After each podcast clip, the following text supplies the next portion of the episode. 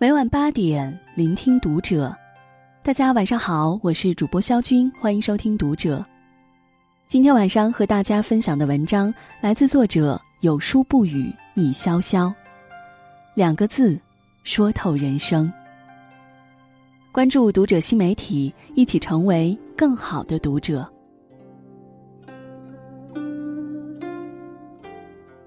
林清玄在《人生幸好有别离》中写道。在生命的旅途中，要诚挚的珍惜，要深深的疼爱。我们一直都在一场叫做失去的旅途中前行。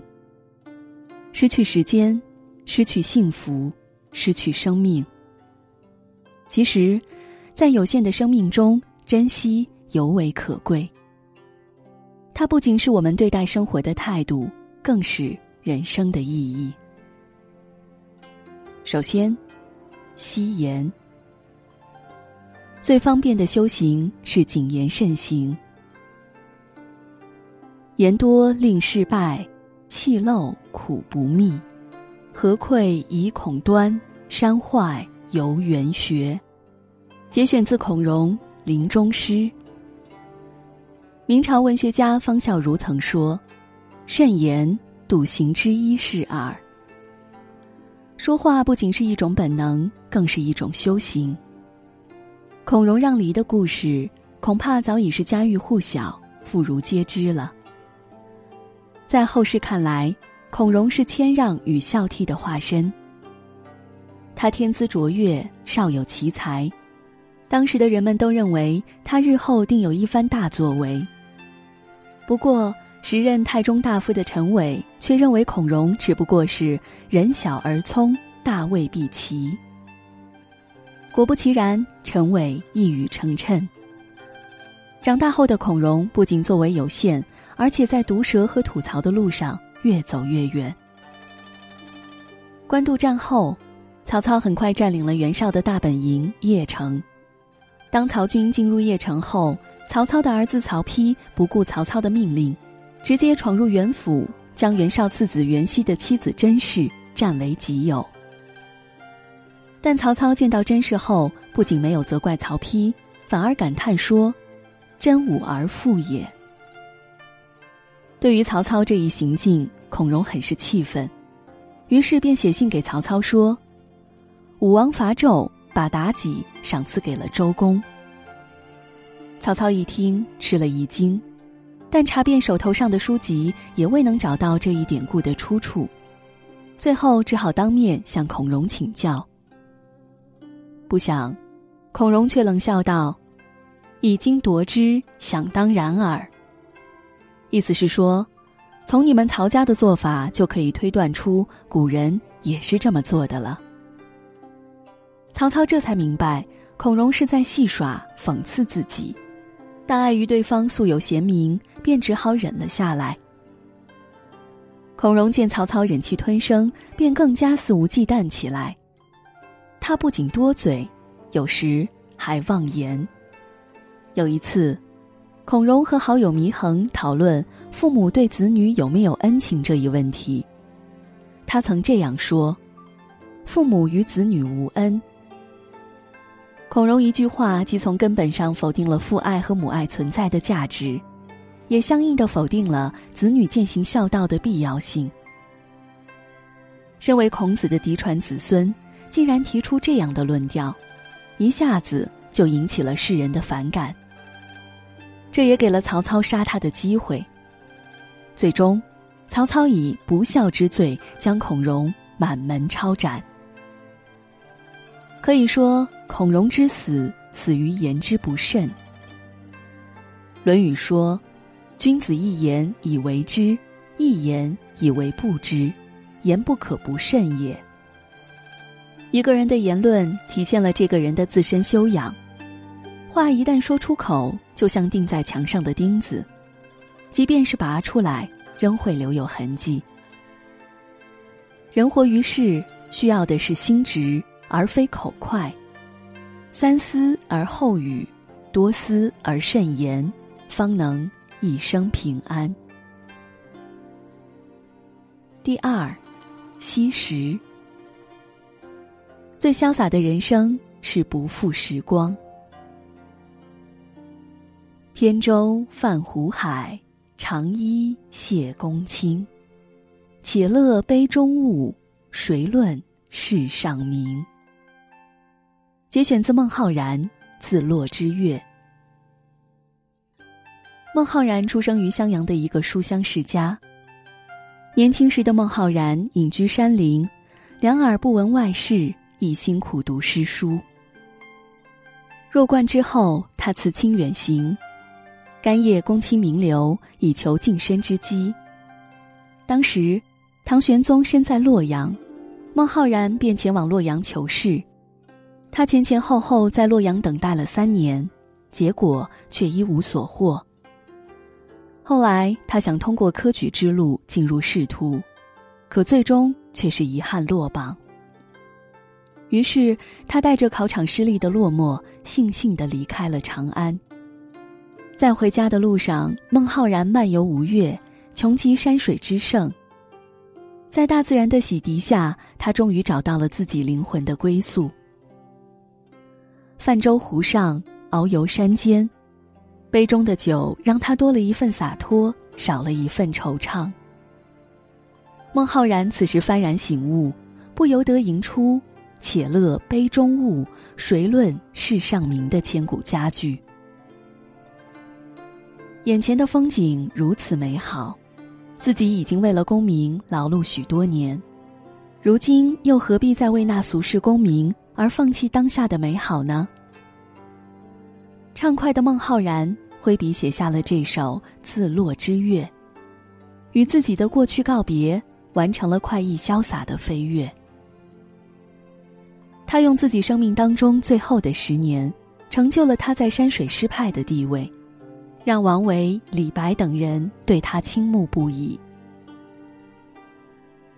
拜伦说：“没有一个人能够制造那么一块钟表，来为我们敲回已经逝去的时光。时光匆匆留不住，人生经不起虚度。每个醒来的清晨，每个送别的黄昏，都是光阴所赠。丁点细碎的渺小。”任何繁杂的卑微，皆为命运所赐。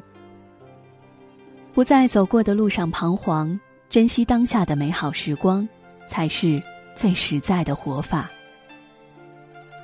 第三，惜福。最简单的幸福是懂得知足。山下孤烟远村，天边独树高原。一瓢颜回陋巷，五柳先生对门。摘自王维《田园乐七首·其五》。有道是：“事能知足心常怯，人道无求品自高。”人生大多数的烦恼来自欲望，求而不得，得而不足，心中自然抑郁苦闷。有唐一代，文学艺术繁荣发展，在诗、书、画、乐各领域都不乏人才。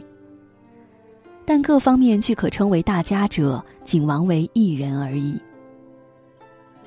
王维十五岁时去京城应试，由于能写一首好诗，且工于书画，又有音乐天赋，所以初来乍到便立即成为王公贵族的宠儿。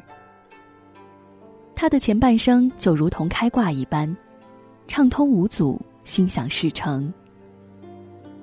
这一切都太顺利了。以至于让他总是不甘于现状，总想着百尺竿头更进一步。只可惜，他遭遇了安史之乱。他先是被贬官，接着又因在安禄山手下担任伪职而成了囚犯。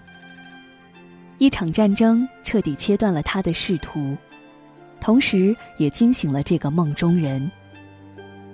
上半生汲汲于功名的行为是何等的可笑！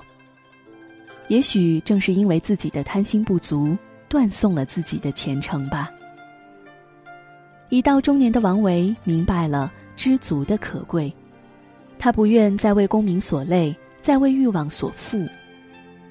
于是，他在长安东南的蓝田县造了一所房子，过起了半官半隐的生活，并在诗中写道：“倚杖柴门外，临风听暮蝉。复值皆余醉，狂歌五柳前。他不仅把这种知足的悠闲情趣寄托在诗文中，也描绘进了画作里。在《长江积雪图》中，王维使用了大量留白，这正是他对世人的告诫：人生的卷轴不应太满，一半泼墨，一半留白，知足就好。前半生的王维。总想着追名逐利，向上攀登，却缺少了知足带来的快乐与闲适。而后半生，他终于找到了丢失的那颗知足之心，走进了属于自己的佛师禅化。老子说：“罪莫大于多欲，祸莫大于不知足，咎莫大于欲得，故知足常足也。”越是见过世面的人，越懂得知足，因为他们明白，真正的幸福不在于拥有多少财富，而在于内心的安定与丰盈。人生在世，不应痴迷于虚幻梦，更需多一份清淡与质朴，多一点感恩与知足。懂得知足的人，命最好。第四，惜命。最高级的养生是修心养性。蓬就乖离心美折，山川幽渺守平回。人生百意无穷达，莫厌相逢笑口开。摘自陆游，古谓不如意事十常八九，虽出于好功名者之言闲。明代名医万全在《养生四要》中写道。心常清净则神安，神安则精神皆安。名词养生则寿，莫世不殆。人类疾病的绝大部分都与不良心态有关。想要养生，首先要学会养心，而养心贵在静心。陆游身逢乱世，一生坎坷，虽然体弱多病，药不离口，却活到八十多岁的高龄。这在古代已经算是非常难得的了。他之所以能够长寿，这与他平心静气的养生之道息息相关。陆游诗中描写他日常生活中最爱做的两件事：扫地与焚香。他把扫地焚香当作生活中怡情养性的乐事。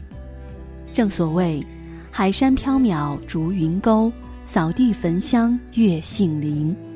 扫地的过程就是在扫心。你不能着急造镜，而要放慢脚步，调整呼吸，有规律、有节制，一肘一肘的扫。当你清除了周遭的秽乱时，你的心里也随之清净了。陆游在生病的时候，常常为自己焚香。古人烧的香是天然香药合成而成，可祛病抗邪，培养人体正气。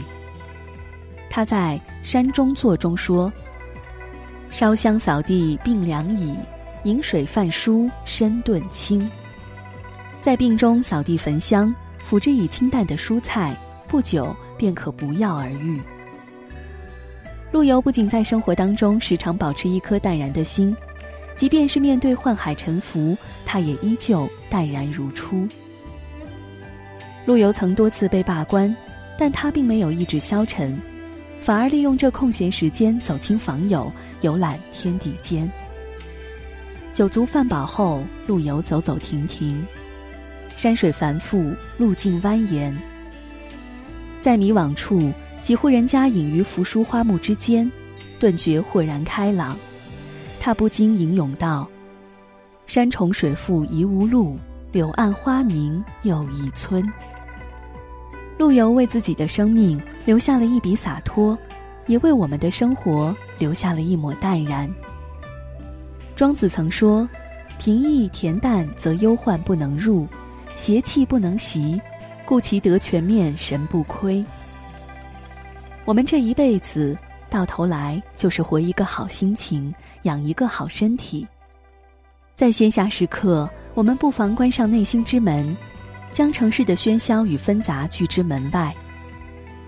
点上一盘香，煮上一壶茶，读上一本书，给自己留一个平心静气的天地。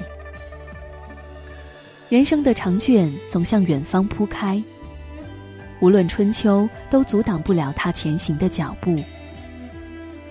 行走在路上，看沿途的风景，人生的经历会让我们渐渐学会珍惜。谨言慎行，给人生安排一场方便的修行。不负时光，为生活增添一点诗意的潇洒。安分知足，替幸福寻找一份简单的归宿。修心养性，为健康装点一丝平静的高雅。人生如逆旅，我辈一行人。唯愿安好。以珍惜二字相赠。